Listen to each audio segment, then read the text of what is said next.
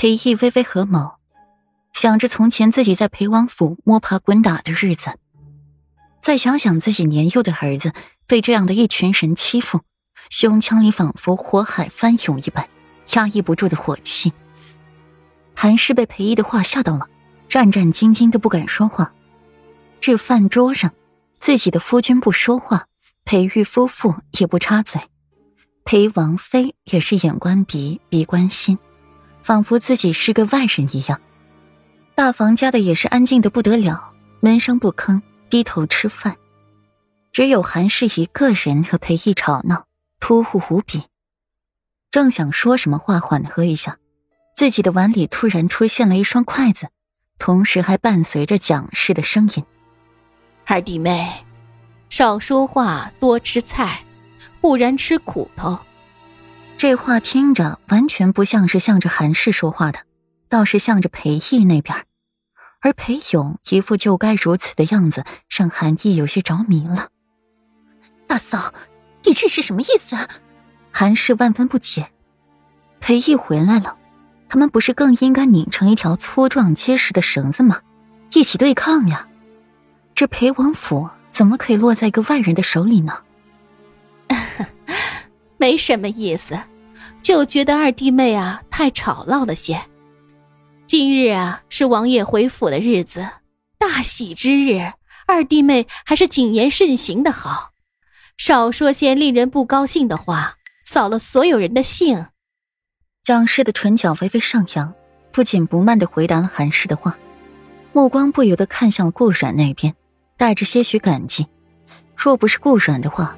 自己只怕被那蛊虫给害死了，而且与这样一个善蛊懂蛊的人对上，自己只怕是连怎么死的都不知道。他还不想死，他的好日子还没过够呢，舍不得死。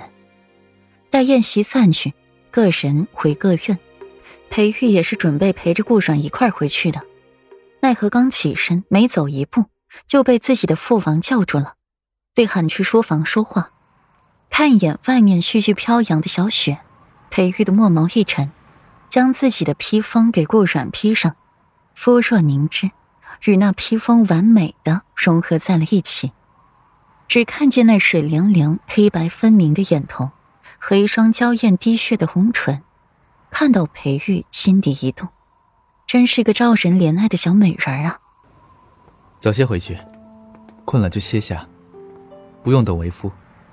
裴玉顺了顺顾阮身前的头发，轻声细语的嘱咐着：“嗯，我知道了。”顾阮乖巧的点头，凤毛下意识的去看裴毅，总觉得裴毅找裴玉留下就是冲着自己来的。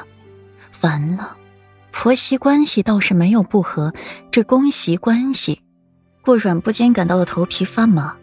书房是在卓华轩，先王妃生前所居。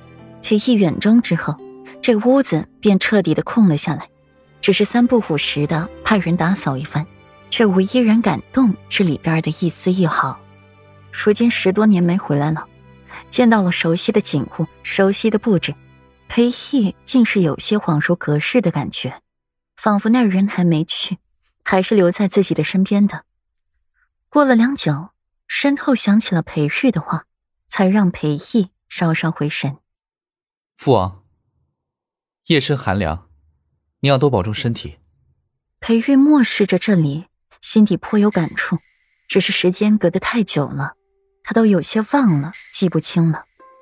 嗯，现在说说吧，你和那顾家的小姑娘是怎么回事？你对她仅仅只是喜欢？若说之前裴毅倒是信了裴玉的话。只是见了裴玉方才那番表现，确实怎么也不肯相信了。那分明就是爱。裴家人不可以有弱点，不可以有软肋。裴玉若是爱了顾软，便是把自己的弱点、软肋大大方方的摆在人前了。若是在太平盛世，裴玉也不多说了。可如今的局势，裴玉这么做，完全就是自掘坟墓。除了喜欢，父王以为还有什么？那种缥缈、捉摸不透的爱吗？裴玉的墨眸渐变反复，那小美人儿可是连一个喜欢都说不出来呢。他说的喜欢，从来不是自己想要听的那种喜欢。那好，我今日便好好问问你，裴王府比起顾阮，在你心底里，谁更重要？裴毅的眸子冷凝起来，他是从来没有想过有一天自己会这么疾言厉色的问自己儿子这样的问题，还和三岁稚子一样的幼稚，玩这种选我还是他的问题。